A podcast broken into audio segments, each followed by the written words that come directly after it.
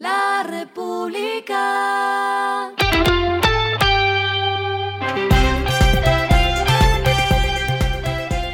Al final de la jornada, esto es lo que debes saber sobre el comportamiento de los negocios, las finanzas y la economía. Las movidas de hoy fueron lanzó un proyecto piloto para el uso de cripto como medio de pago. El proyecto se está desarrollando inicialmente en México y se encuentra en su etapa inicial. Para garantizar la seguridad del movimiento de las criptomonedas, se concretó una alianza con Bitso y BitPay. La empresa Smurfit Kappa Cartón de Colombia denunció que su operación forestal en el municipio El Tambo, Cauca, viene siendo víctima de una serie de acciones violentas y amenazas de extorsión por los miembros del grupo armado Carlos Patiño. Es por esto que la empresa de cartones anunció que se vio obligada nuevamente a suspender los trabajos en esa zona para salvaguardar las vidas de sus trabajadores, específicamente de 150 personas que se quedan sin trabajo. La billetera móvil Te Paga lanzó el servicio de envío de dinero a más de nueve países, entre los que se encuentran Venezuela, Ecuador, Perú, España, Brasil y Estados Unidos.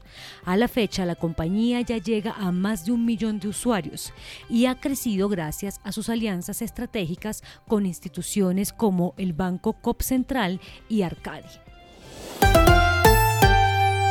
Lo que está pasando con su dinero. La comisionista de Vivienda Corredores actualizó su precio objetivo para la acción ordinaria de Bancolombia, pasando de 39.400 pesos a 44.200 pesos. Y la razón es la recuperación por encima de las expectativas de las cifras de la entidad. La especie ordinaria de la Bolsa de Valores de Colombia hoy se cotiza a 43.500 pesos y la preferencial a 40.430 pesos.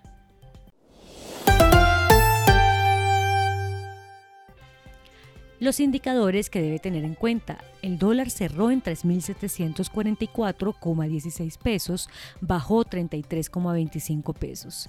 El euro cerró en 4.081,13 pesos, bajó 21,51 pesos. El petróleo se cotizó en 94,9 dólares el barril. La carga de café se vende a 2.072.000 pesos y en la bolsa se cotiza a 2,98 dólares. Lo clave en el día. Es el viaje del presidente Iván Duque a Nueva York para explicar ante el Consejo de Seguridad de las Organizaciones de las Naciones Unidas los avances de la política paz con legalidad. Esta cita se aprovechó también para otras tres cosas muy importantes. La primera es que se reunió con inversionistas internacionales y explicó por qué Colombia es el mejor destino latinoamericano para invertir en este momento. La segunda, para reunirse con altos directivos de Goldman Sachs, a quien les explicó los avances de la transición energética y la necesidad de invertir en este sector. Y tercero, para tocar la campana de cierre en la Bolsa de Nueva York como parte del lanzamiento de la campaña Taxonomía Verde en Colombia, una herramienta que busca recursos e inversiones en proyectos ambientalmente sostenibles. A esta hora en el mundo.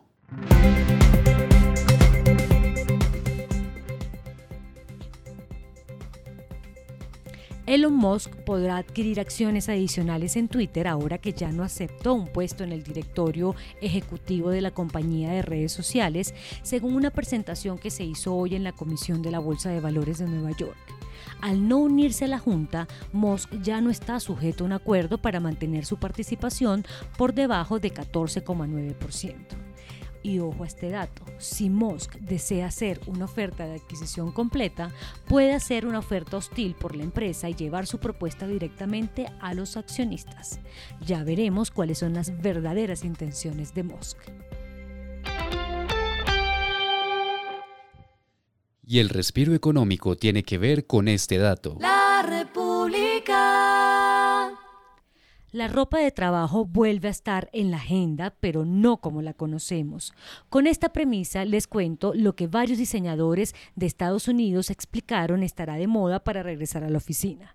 Lo primero que debe decir es adiós a los trajes ajustados. Para las mujeres, la moda son los blazers holgados, los vestidos de punto, las blusas oversize y los pantalones anchos. Ah, y no olvide los tacones, pero muy bajitos. Para los hombres la recomendación son también los blazers, las polos y los pantalones tipo golf hechos de un material más flexible. La República. Y finalizamos con el editorial de mañana. La creciente violencia ahuyenta los negocios. No se puede ocultar que el flagelo de la violencia resucitó en todo el país y que esa ola de muerte e inseguridad se convierte en el peor enemigo para crecer la economía. Esto fue Regresando a casa con Vanessa Pérez.